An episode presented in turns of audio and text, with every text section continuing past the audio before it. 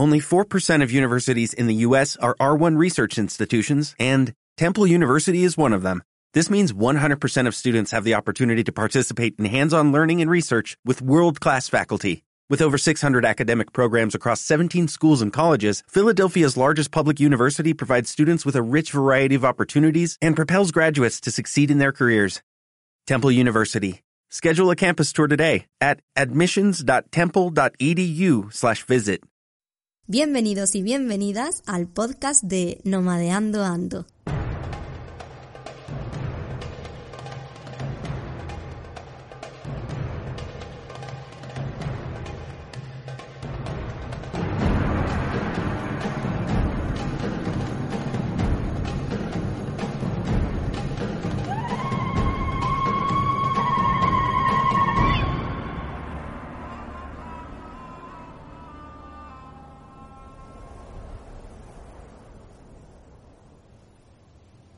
Hoy tengo el placer de presentar a una persona muy especial.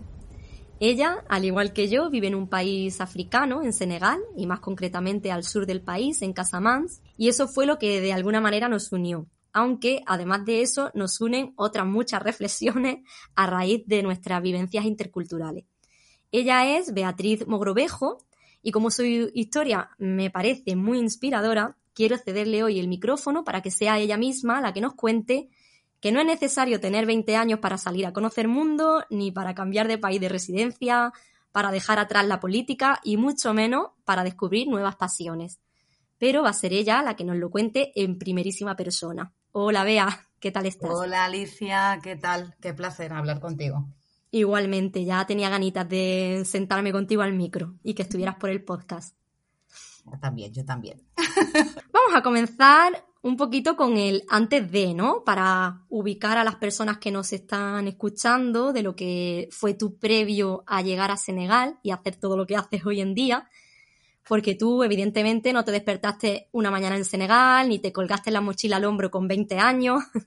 y de hecho, a mí me parece muy interesante tu historia, precisamente porque no llegaste a Senegal de la forma o no llegaste a viajar y a ubicarte y a instalarte en Senegal de la forma que lo suele hacer la mayoría de la gente, ¿no? Tu historia es un poquito diferente y yo creo que puede inspirar a muchas personas y darse cuenta de que nunca es tarde para absolutamente nada de nada. ¿Qué te parece si nos cuentas un poquito cómo fue el antes de? Pues yo llegué a... Mm, empecé a viajar ya más bien tarde porque fui madre jovencita con 26 años. Mis viajes siempre eran a Latinoamérica. Ya empecé a hacerlo con treinta y tantos años, pues porque a mí me gusta mucho hablar con las personas y bueno, mis viajes son más viajes sociales que de descubrimiento de entorno y ese tipo de cosas. Eh, y entonces siempre viajaba a Latinoamérica hasta que llegué a, Senegal, que no era, no era uno de mis de los viajes que yo me planteaba hacer, por, porque no hablo ninguna otra lengua que sea la castellana.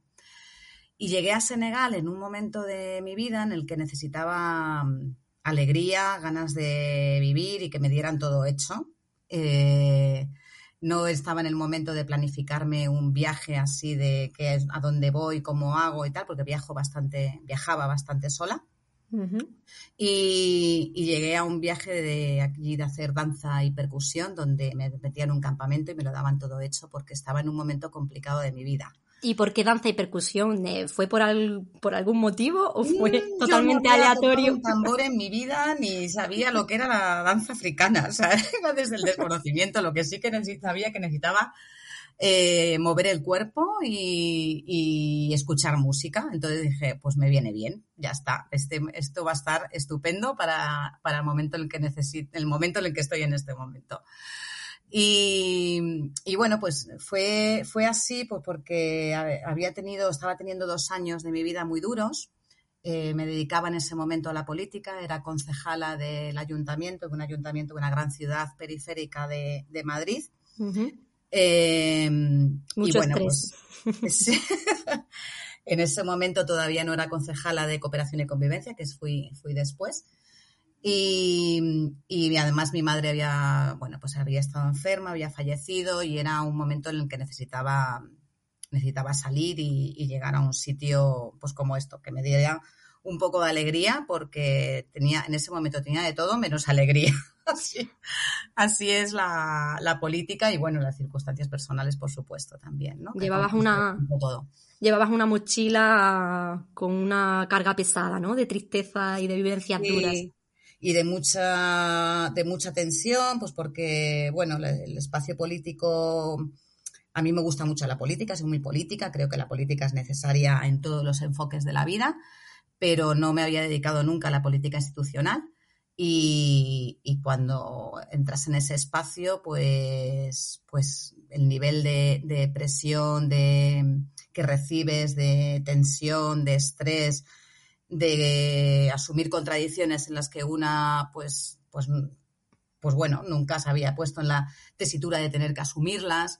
Eh, eh, y sorpresas desagradables que, te vas encontrando. Es un espacio bastante, bastante hostil, eh, sobre todo en el, en, el, que yo ocupaba, ¿no? entonces, bueno, fue complicado y con mi experiencia además, ¿no? Yo procedía de, de las asambleas del 15M, de, de la lucha en la calle, de las plataformas en defensa de la escuela pública en mi caso, pero también de la sanidad, de la vivienda, de tal, y, de repente pues entras en un, en un espacio en el que a mí me costaba mucho moverme, eh, muy hostil, por decirlo de alguna manera. Y temas un poco delicados, ¿no? Que tocan los principios de una, incluso, ¿no? Sí, bueno, tus principios de una se mantienen. Lo que, lo que te cuesta es asumir, pues eso, estas contradicciones, ¿no? Que tiene lo institucional con, la calle, ¿no? Y, que, y que no son tan fáciles de, asumir, ¿no? Y después, bueno, las, los roces eh, que se tienen con los propios compañeros, los ataques que recibes de, de la oposición, el que tu vida no sea una vida privada, sino una vida semi privada o semi pública. Bueno, eran como, como muchas, muchas cosas que yo me estaba, pues es, asumida en un, en un momento muy, muy, muy, muy complicado, además, pues eso, con un proceso personal y familiar, pues muy, muy difícil. Y así es como se apreció Senegal en, mi fase de turismo, en, esta, en esta etapa. Primera fase. Primera fase que vino después con una segunda fase, que es cuando me fui a vivir a, él. Yo después estuve haciendo como tres, cuatro viajes de turismo, hasta que llegó un momento en el que dije, eh, hasta luego, hasta luego política, hasta luego mm, España, península histérica y me voy, cambio de vida y, reset y empiezo de cero. Y Cerraste la puerta de la política totalmente y cambio de vida radical, ¿no? Totalmente, totalmente radical. Yo creo que es lo más radical que he hecho en la vida. Y he hecho muchas cosas radicales, pero esto creo que fue lo más radical que he hecho hasta el momento. Nunca se sabe. Por eso decía un poquito en tu presentación que nunca es tarde para ninguna cosa, ni siquiera para descubrir nuevas pasiones, porque bueno, vamos a ir avanzando un poquito la entrevista, pero vamos a ir viendo eso, que, en tu caso fue cambio de vida total y radical, realmente.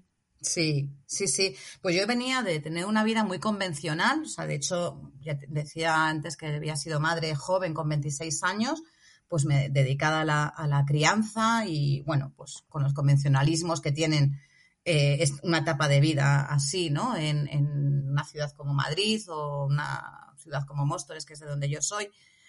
Eh, realmente volví otra vez un poco a la vida pública con el 15M, volver a salir, volver a hacer cosas diferentes. Es que es verdad que ahí, eh, bueno, pues, pues cambió ese convencionalismo que llevaba hasta ese momento. Y y después, pues cuando yo llegué a Senegal, pues tenía ya 47 años y un hijo de 21, o sea... Que estaba ya criado, ¿no? Parece que, en, este momento de la vida de una mujer, pues como que ya, ya todo va a seguir siendo más o menos el mismo carril hasta que te jubilas y bueno, vas haciendo algunas cosas, ¿no? Pero bueno, yo cambié radicalmente de vida cuando, estas cosas las haces a lo mejor cuando tienes 20 años, ¿no? Y a mí me lo hice 25 años después de los 20. y claro, sí, efectivamente. Nunca es tarde, ¿no? ¿Qué más da si fue antes o fue después? Lo importante es que sea cuando una persona lo necesita o cuando cree que, que puede o que le apetece ese cambio en su vida, ¿no? La edad no, no, tiene que ir ligada a experiencias concretas necesariamente. Sí, lo que pasa que ya sabes que socialmente, pues como que la gente se quedaba alucinada, o sea, de, perdona, que te vas, ¿cómo? A estas, eres madre también, que, también es algo que... Eras la madre abandonadora, ¿no? De alguna manera, para, para la mentalidad predominante. Sí, o sea, mm, no, afortunadamente el círculo que me rodeo, pues, pues, pues no es tan así, ¿no? Pero, pero sí, sí, es algo que, que, que, está eh, y que en algún momento sí que he visto un poco esa mirada, ¿no? De, pero eres madre, te has sido, cuando ya dices, bueno, es que tiene 20, ah, bueno, bueno, vale, es que está criado y tal, pero aún así, bueno, es como, como lo inverso, ¿no? Como de no eres tú quien tendría que irse, es tu, es tu hijo el que tiene que salir de casa y no tú. Bueno, pues sí, en mi caso fue un poco al revés, ¿no? Pero eh, en realidad los dos tenemos edad de empezar nuestras vidas de nuevo. Sí, efectivamente, son un poquito las consecuencias de salirse un poco de la norma, ¿no? De lo, habitual. Pero yo creo que tú venías ya entrenada de la política, de, las críticas, ¿no? Del otro lado, y quizás eso también te hizo un poco hacer oídos sordos y seguir mucho más tus necesidades, tu instinto, que lo que dijera la gente que ni siquiera te conocía, ¿no? Sí, sí, hombre, con eso se hace callo. Al final vas un poco lo que tú quieres y ya está. Y te da igual lo que, lo que opinen los demás, ¿no? Aunque, bueno, la opinión siempre hay que tenerla en cuenta de la, de la gente, ¿no? Pero siempre que sea constructiva. Efectivamente, y saber también, claro, y saber cómo encajarla, ¿no? ¿Y cuál fue ese punto de inflexión? ¿Qué, ¿Qué, fue lo que pasó por tu cabeza para que de hacer viajes a Senegal tú digas, me quedo en Senegal, me establezco aquí? Bueno, pues eh, a mí Senegal me daba muchísimas, las veces que estaba iba de turismo, ¿no? Pues mm, lo que a mí me devolvía era muchísima alegría y muchísima paz. Y yo salía de una catarsis personal en el que lo que necesitaba era esto, sobre todo tranquilidad y paz. Y fue así, desde, desde este punto, desde el que hice la maleta, sin saber muy bien eh, cómo me iba a ir, ni a lo que me iba a dedicar, ni qué iba a hacer, o sea, sí tenía claro que, quería un hogar, o sea, que no estaba en el momento de viajar, o sea, no, no quería una vida itinerante en ese momento, pues porque mi cabeza no estaba como para tomar grandes decisiones. Eh, la gran decisión fue ya hacer la maleta e irme allí. Que no es poco. ya, que no es poco, pero no quería estar tomando decisiones todo el tiempo. O sea, quería llegar, asentarme y tomar tierra y reposar, ¿no? Que, que llevaba muchos años de mucha actividad, o 10 años casi, ¿no? Eh, desde que empecé con el 15M eh, fue un casi no parar mm, en diferentes fases. Y la última fue, fue muy heavy, muy, muy heavy. Entonces lo único que quería era parar y, hacer casa. Y, desde ahí es de donde me fui y sin, y sin ninguna expectativa de qué me voy a dedicar. Era, vale, voy a respirar eh, que además ese respirar después ha integrado en los proyectos que, he iniciado, ¿no? El, esta figura, ¿no? De estoy aquí respirando. Claro que sí. claro que sí. Y te fue difícil. Te fue difícil esa primera adaptación porque, claro, tú te fuiste porque necesitabas respirar, sanar y, y estar. Pero te vas a un mundo, a una cultura totalmente distinta. ¿Cómo fue ese aterrizaje? Pues la verdad es que el pueblo de Senegal o la Casamance, que es concretamente donde yo estoy, es al sur del país, es un pueblo mm, absolutamente acogedor. Mm, entonces fue como una alegría ver que todo el mundo te ayudaba. Eh, yo iba sin saber nada de, francés, o sea, recuerdo los primeros días con el Google Imágenes para, para hacerme entender, o sea, este era mi nivelón.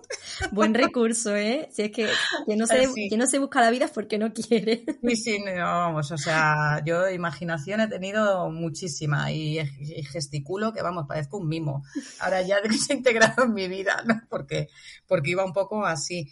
Eh, pero todo el mundo te, intentaba ayudar, tuve muchos apoyos de gente que casi acababa de conocer. Mm, entonces, mm, sí es verdad que fue un choque de culturas, pero, pero ese choque de culturas a mí me ayudaba porque era positivo. claro, todo era una sorpresa, todo era nuevo. Eh, terminaba el día y era como haber vivido en un parque temático, ¿sabes? De, de, Dios mío, cuántas cosas han pasado en un solo día. qué pocas contradicciones tenía en ese momento, ¿no? Después con el tiempo pues te van surgiendo, te van surgiendo mucho más. Al principio es todo, todo sorpresa. Pero vamos, lo que puedo resaltar es, es el acogimiento y las facilidades que me, que me dio el pueblo en el que, en el que me instalé y que me sigue dando. Y que te sigue dando y que te lo siga dando, que eso es lo importante. bueno, vea, entonces tú te fuiste a Senegal a respirar y respiraste. Pero no nos vamos a engañar, del aire no se vive. Efectivamente. De respirar solo no. No, de respirar solo, desgraciadamente, ojalá fuera así. Ya me gustaría a mí un mundo en el que se viviera de respirar. Pero tú eh, tenías que vivir de algo y además en Senegal descubriste una afición que antes desconocías totalmente. De hecho, creo que te la trajo la pandemia, ¿verdad? Sí, efectivamente. ¿Cómo, fue eso? Pues bueno, yo lo primero cuando me di cuenta que no podía estar, o sea, que yo tenía, mi plazo era estar un año y probar y después continuar. Y a los seis meses me di cuenta que un año no, que iba a ser más tiempo. Porque que no da para nada, ¿no? Entonces a los siete, ocho meses y tal, comencé un proyecto de turismo junto con una compañera, amiga, hermana, que nos decimos, que es una donostiarra que también vive, vive allí, Mariana, Mariana Santos, tiene un, tiene un campamento, un, un pequeño hotelito allí cerca de mi pueblo, pues comenzamos un proyecto eh, que era una asociación cultural en el que proyectábamos, programábamos viajes para grupos de españoles, españolas, principalmente para mujeres, que era uno de nuestros objetivos, ¿no? Hacerlos mixtos, pero tener viajes también solo para mujeres, eh, para conocer, hacer una inmersión en la, en la vida de la cultura diola, ¿no? acompañado de un, de un un taller que tenía que ver con, que tuviera que ver con las artes o que tuviera que ver con el crecimiento personal. Eh, comenzamos este proyecto las dos y nos duró dos viajes porque llegó la pandemia. Teníamos unas cuantas reservas hechas, continuaremos cuando abran las fronteras de Senegal para el turismo. Por supuesto. el, éxito, el éxito está asegurado, ¿no?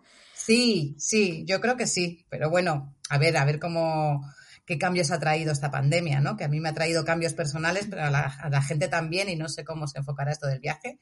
Creemos que, esperemos que bien y que mejor incluso que antes, ¿no? Con más conciencia. La gente tiene muchas ganas de viajar y también está viendo mucha conciencia.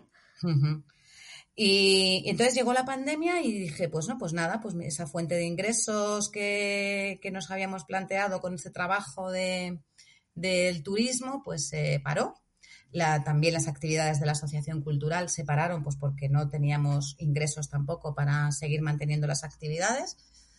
Y comencé a coser. Eh, compré una máquina de coser eh, de estas portátiles y con, con muchas ganas y con, con, las herramientas que me daba Internet, pues, pues aprendí a coser y, y fue como un amor o sea, el primer amor fue Senegal y el segundo amor ha sido la costura en Senegal. ¿Tú sabías coser antes de, todo esto o no tenías ni idea?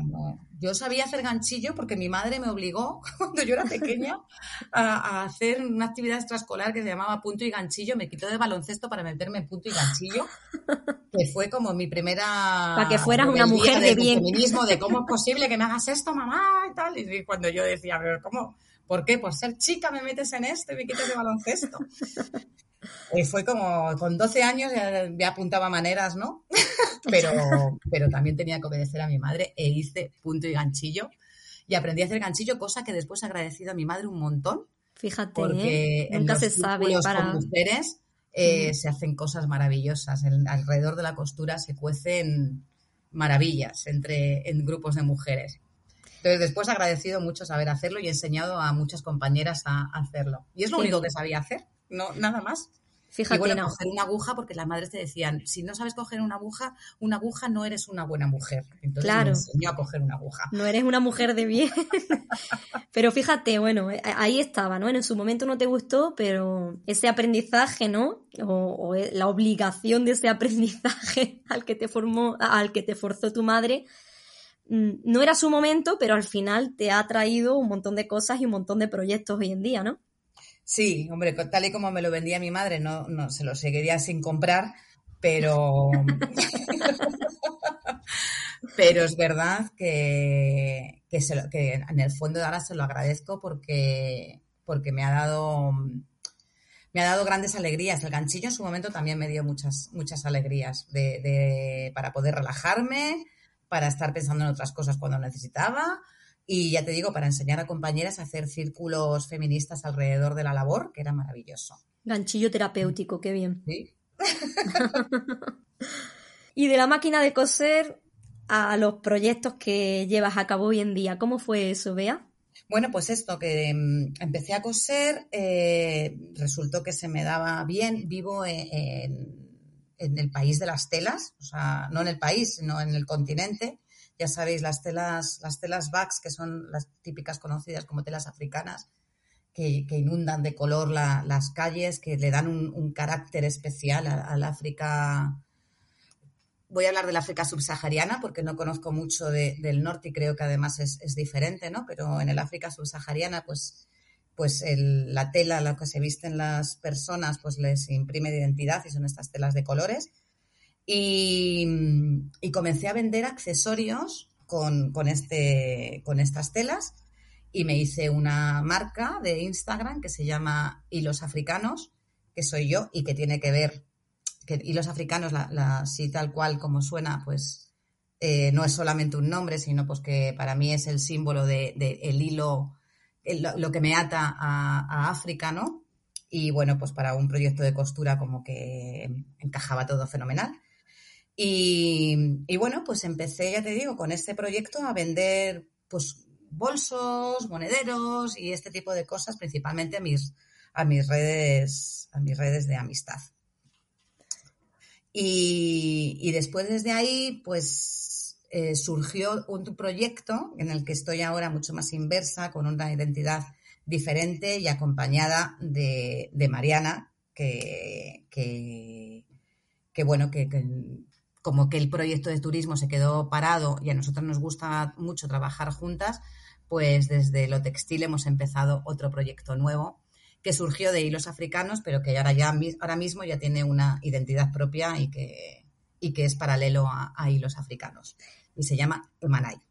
Sí, Emanai, que además tiene, igual que hilos africanos, tiene un sentido muy metafórico con respecto a los hilos y a la costura, que es en lo que consiste el proyecto y las cositas que tú haces con las telas africanas, pero además ligado un poco a tu experiencia y a, lo que te vincula la casa más, ¿no? Está todo hilvanado, está todo, hilado. Y Emanai, de la misma manera, también tiene un significado muy potente, ¿no? Y muy metafórico con respecto a este proyecto que, quiero que nos cuente un poquito más en profundidad.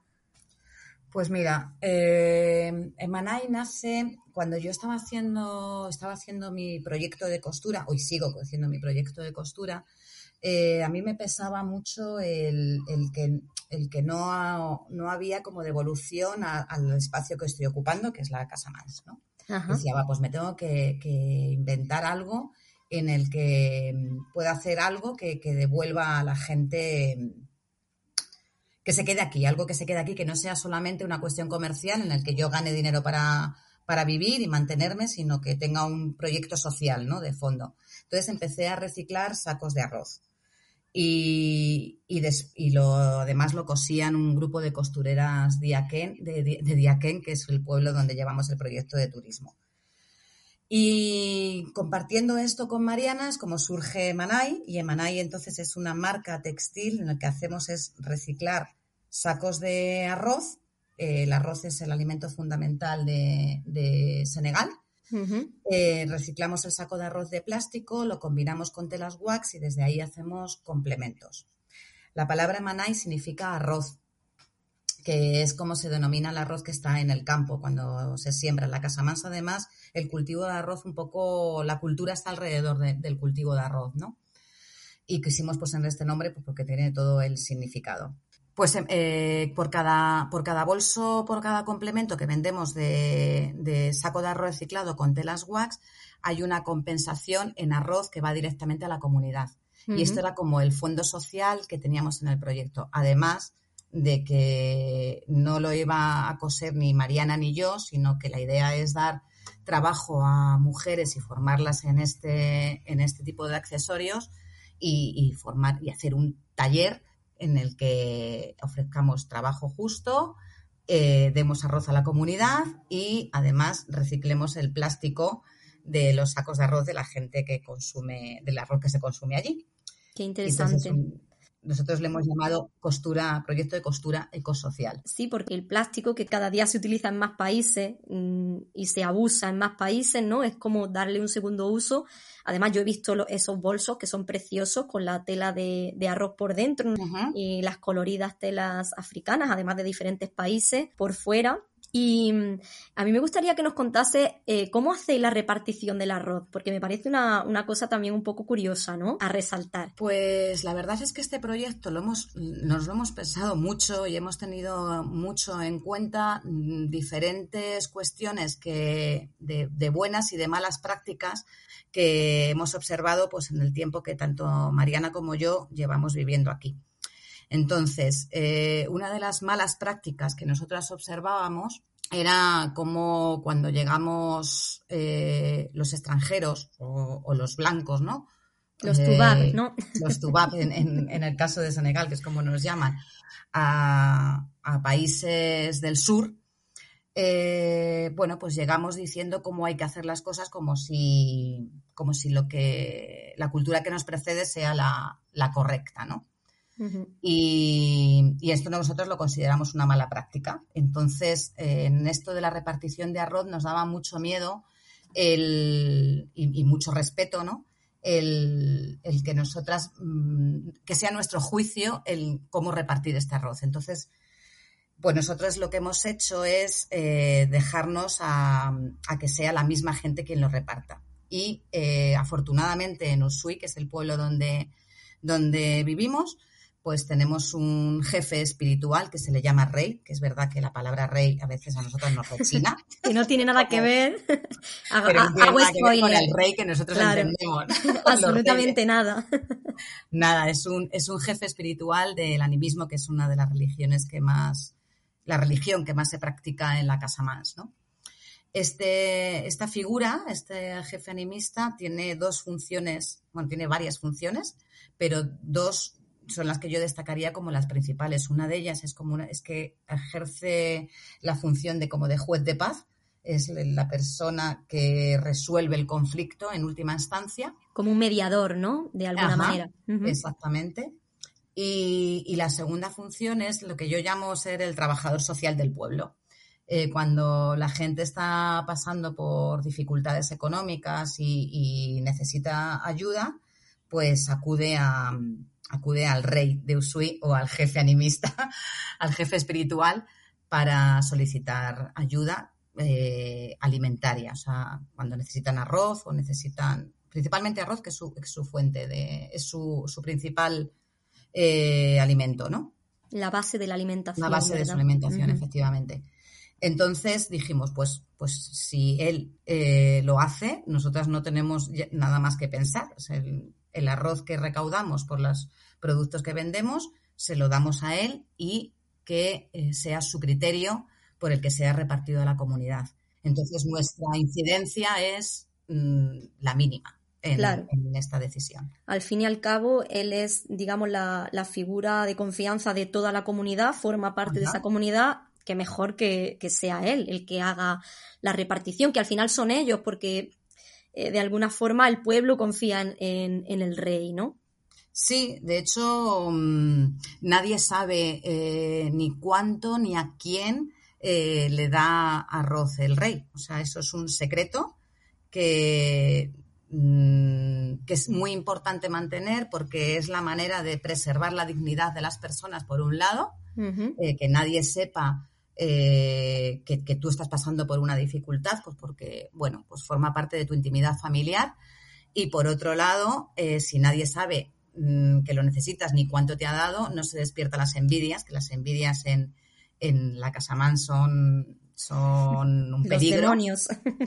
Bueno, en la Casamán y en la cultura en general, o sea, en nuestra sociedad, la, envidia, la envidia a través de la envidia se han hecho cosas terribles, ¿no?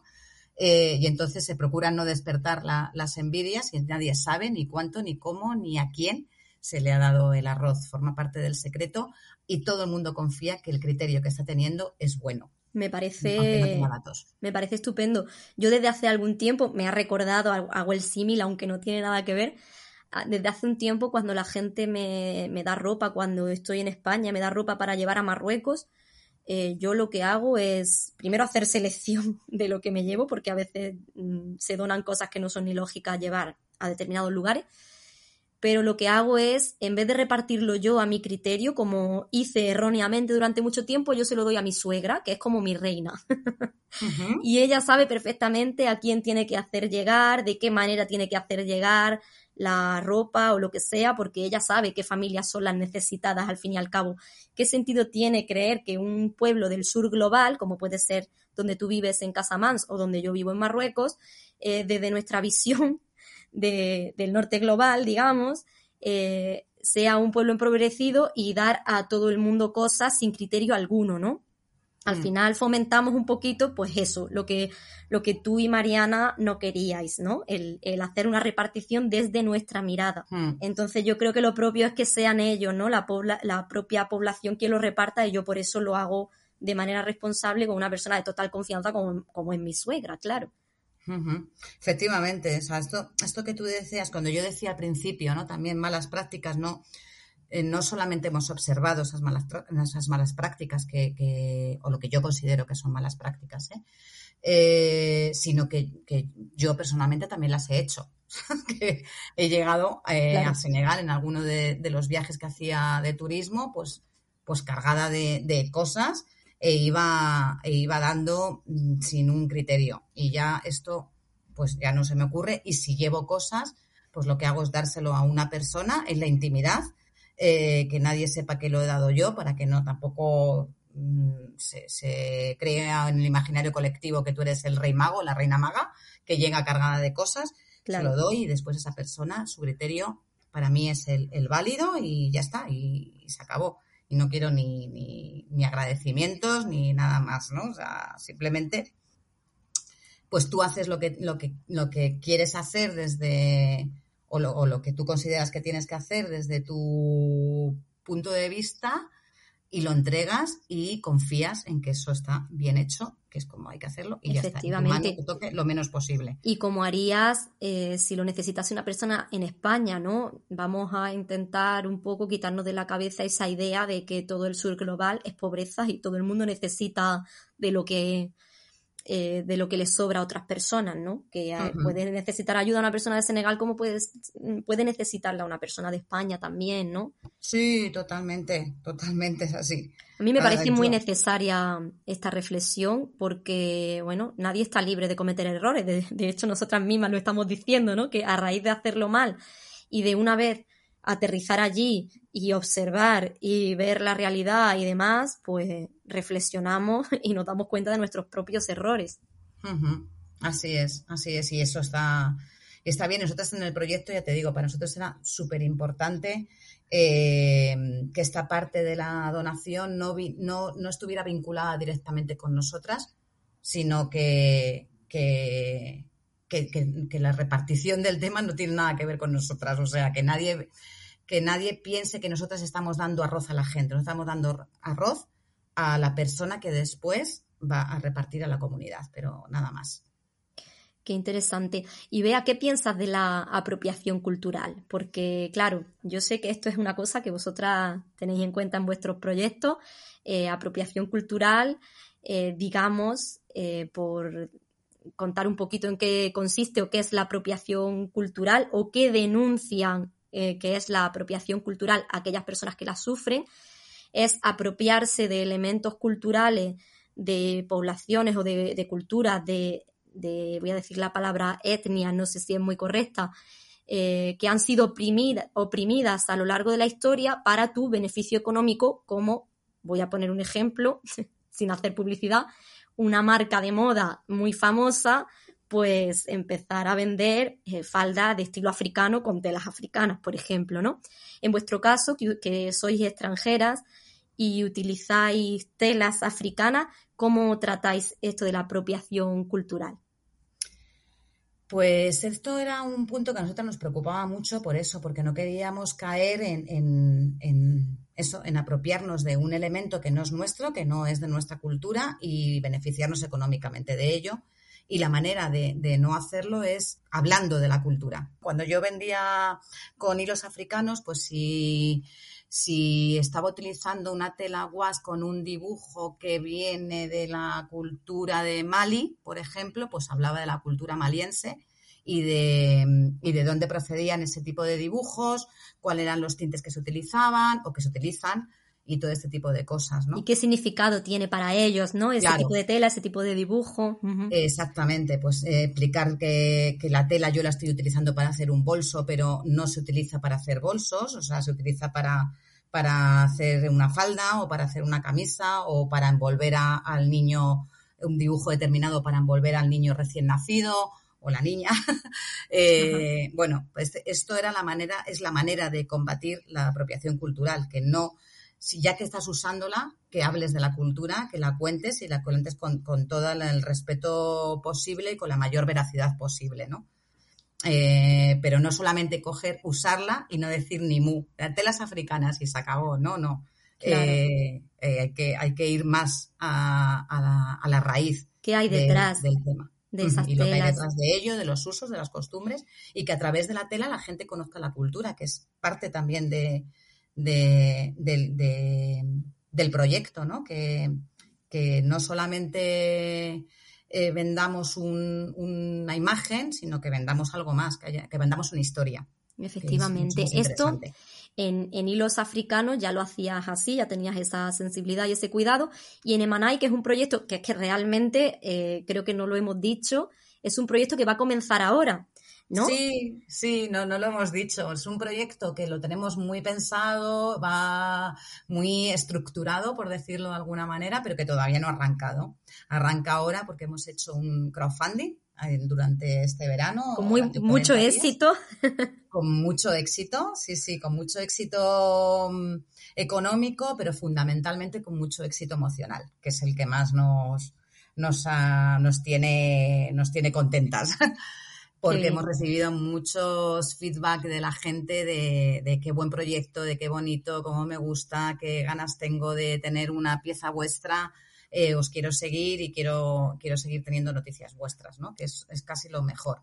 Económicamente también, pues porque teníamos un, un objetivo de 3.500 euros y hemos llegado a conseguir 5.000, que está fenomenal. y que con este dinero lo que estamos haciendo es arrancar el taller, porque porque de una máquina de coser como la que yo tengo, pequeñita y tal, y de segunda mano que me compré y tal, pues no, no podemos eh, abarcar el proyecto que tenemos entre manos, que es muy grande y con, y con otra mirada mucho más ambiciosa y de continuidad, ¿no? Eh, eh, además del, del, proyecto van a formar parte ya no solo tú y Mariana, sino mujeres senegalesas que están transmitiendo, digamos, también su cultura, sus telas, ¿no? A través de su costura por lo tanto, es una forma de combatir un poco esa apropiación cultural, ¿no? Además de explicar los significados de las telas, que, que, sean esas mismas mujeres africanas, senegalesas en este caso, las que se beneficien de la venta de esos productos también de alguna manera, ¿no? Claro, o sea, al final el proyecto es un, es un proyecto de comercio justo con las normas que se tienen que cumplir para, sacar adelante un proyecto de comercio justo, ¿no? O lo que tiene que ver con el comercio justo. Entonces, efectivamente, no, la idea no es que lo cosamos nosotras, sino que lo cosan mujeres, porque nosotras, como mujeres que somos, creemos que, parte de nuestra responsabilidad es apoyar a, nuestras congéneres, ¿no? Y, entonces vamos a, el, taller va a ser llevado adelante por, por mujeres desde, desde la guía, o sea, de la persona encargada hasta, hasta la persona que lava los sacos, por decirlo de alguna manera, ¿no? O sea, todo, todo el trabajo lo van a hacer, lo van a hacer mujeres y, van a estar, evidentemente, pagadas eh, dignamente, que, es uno de los problemas que ocurre en los países del sur, que los trabajos no, no están pagados en los países del sur y los países del norte, que los, nuestro no se libra. Que el artesano pone casi todo el tiempo y dedicación al producto y es el que se lleva la menor parte de todo, ¿verdad? Y luego se vende por... Eh, bueno, yo he llegado a ver hasta 10 y 15 veces más, si no más. O sea, auténticas barbaridades.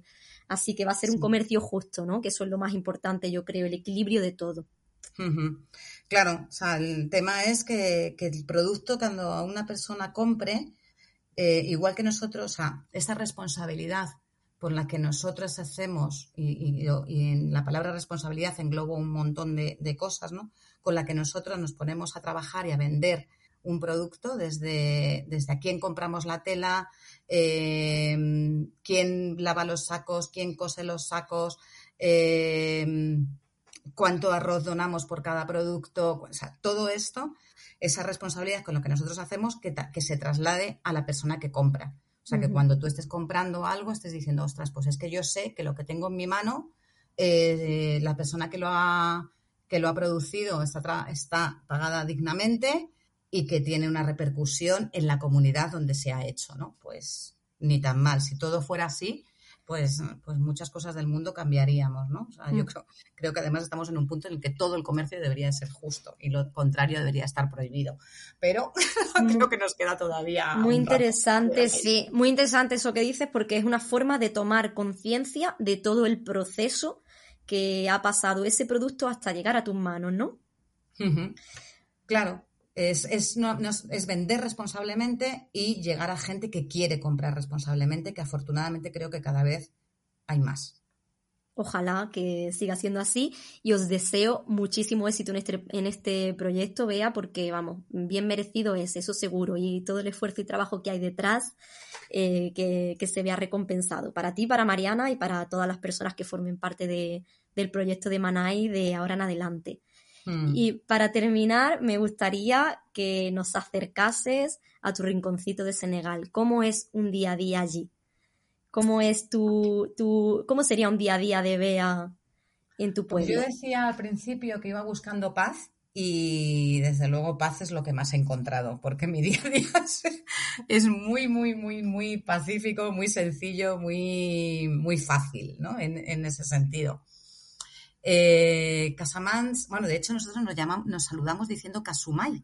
Kasumai significa paz y yo creo que, que, de la manera en la que te saludas imprime carácter, de alguna carácter social en el entorno. Totalmente de acuerdo. En Marruecos igual, salam es paz, se, desea paz a la otra persona, ¿no? Qué bonito.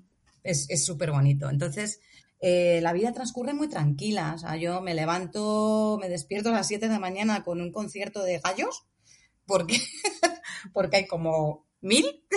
Mejor, mejor que con bocinas de coche, ¿no? Vea. Vamos, o sea, infinitamente mejor. Y eh, disfruto de lo que más me gustaba disfrutar antes y que no podía hacerlo salvo los fines de semana, que es un desayuno tranquilo, eh, que son estos, estos placeres que en nuestra vida cotidiana eh, a veces no nos identificamos pues porque no los disfrutamos mucho o solamente los disfrutamos en vacaciones o en días de reposo y, vamos, poder hacerlo cada día es calidad de vida, por lo menos para mí es maravilloso. Sin duda, sin duda. Y, después, bueno, es verdad que yo vivo en una pequeña comunidad eh, donde hay otras, otras familias y, y, está mi familia, lo que es mi familia adoptiva, la que yo he hecho allí, con mis niños, entonces pues hacemos las cosas típicas que se hacen por las mañanas, de venga a desayunar y a llevar al cole y todo ese tipo de cosas. Después me pongo a trabajar en la máquina de, coser em, hasta que también la, la, comunidad que estamos allí pues nos sentamos a comer juntas, que es otra de las cosas también que, que es súper bonito, ¿no? Que, que tú puedes estar sola y después el momento de, de comer, te juntas con gente y no es un restaurante solo, ¿no? sino con, tus propias vecinas. Sentirte acompañada en todo momento, ¿no? Sí, sí, porque vivo sola, pero no, pero no estoy sola en ningún momento. O sea, la, la comunidad te está acompañando y acogiendo y todo el tiempo, ¿no? Y mi casa, la, la, puerta está abierta todo el día, desde por la mañana, es la primera cosa que hago, abrir la puerta hasta el momento que me voy a dormir. Y eso también es maravilloso, ¿no? Porque porque es mm, estás, lo que estás un poco diciendo que está lo que dice la sociedad, ¿no? Allí, que, las, puertas, puertas cerradas es, es como de mala educación, ¿no? O sea, tu casa está abierta para todo el mundo, para quien quiera. Entonces, bueno, siempre hay alguna anécdota, siempre entra alguien, siempre por la tarde viene algún niño a hacer cosas. Eso me suena. Sí. y, no me aburro, la verdad es que no, no te aburres nada. Eh, tengo una bicicleta con la que puedo salir a, pasear por los maravillosos caminos de tierra roja de la Casa Más, rodeada de ceibas, de palmeras, de baobabs. Eh, vivimos en tierra de manglares, eh, con lo cual el agua también forma parte de, la vida, ¿no? De la vida cotidiana.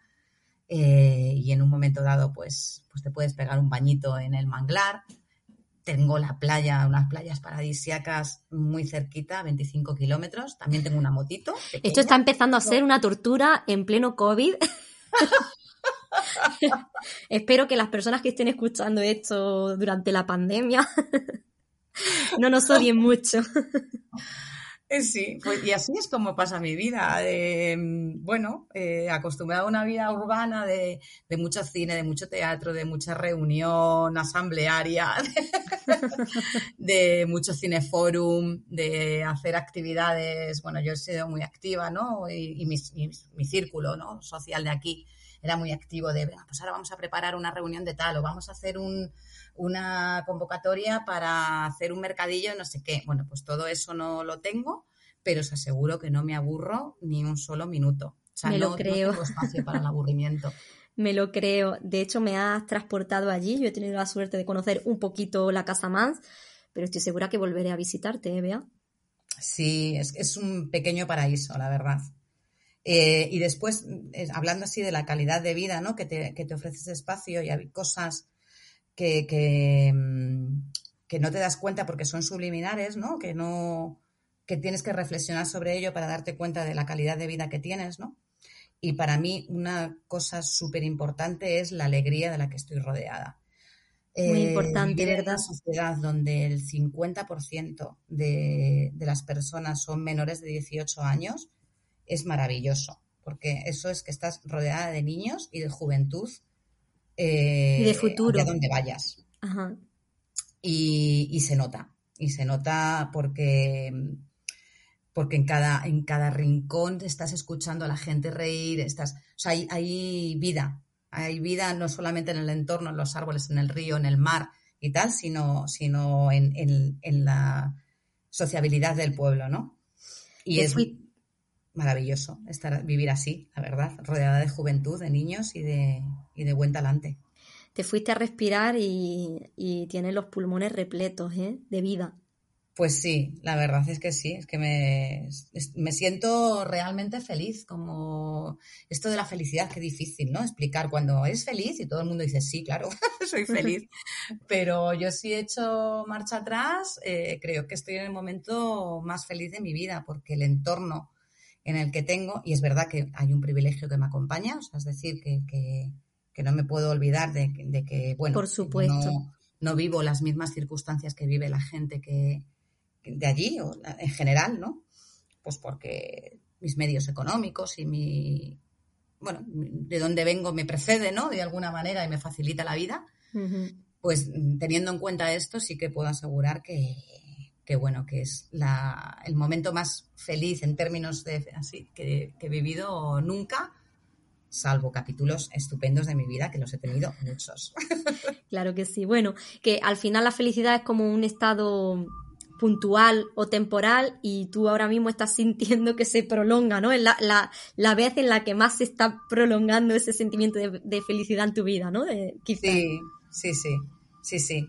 Y bueno, y además es que tener un proyecto como el que tenemos entre manos no hace más que devolvernos alegría también, porque, porque la gente es maravillosa y, se preocupa de, devolverte lo, que les gusta de, lo que haces, ¿no? Y eso es fantástico. Qué interesante, Bea. Y bueno, para despedirnos, aunque nos vamos a quedar charlando un ratito más, hablando de, de emprendimiento y de cómo ha sido tu experiencia, a mí me gustaría que nos digas dónde podemos encontrarnos para que la gente que quiera seguir el proyecto de Manai y los africanos o donde sea que estés, que pueda encontrarte. Pues mira, tenemos una página de Instagram que se llama emanai, acabado en ilatina.shop, eh, una página web que se llama eh, www.emanai.org. Entrando ahí ya se puede inscribir a la newsletter, porque todo esto es muy manual, todo lo estamos haciendo nosotras y, y bueno, pues lleva su tiempo.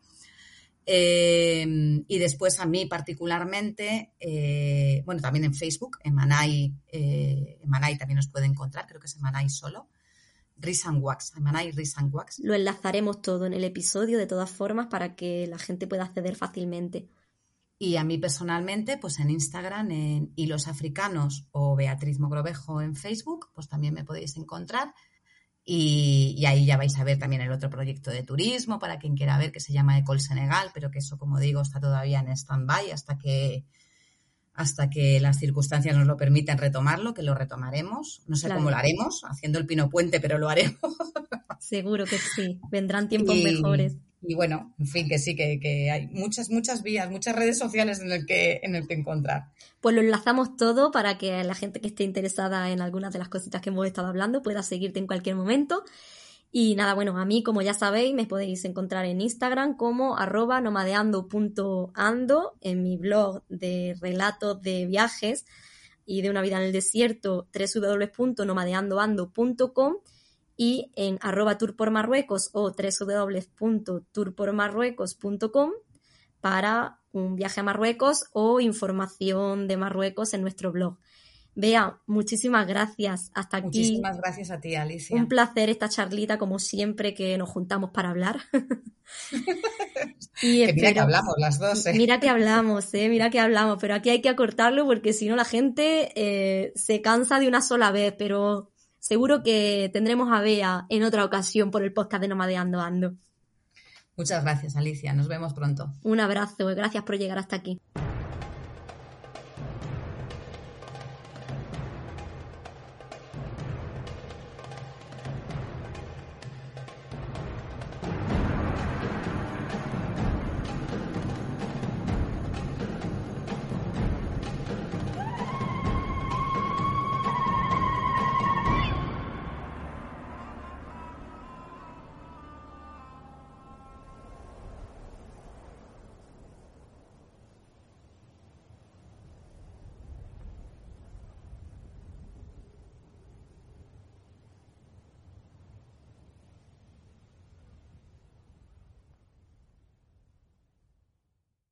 Only 4% of universities in the U.S. are R1 research institutions, and Temple University is one of them.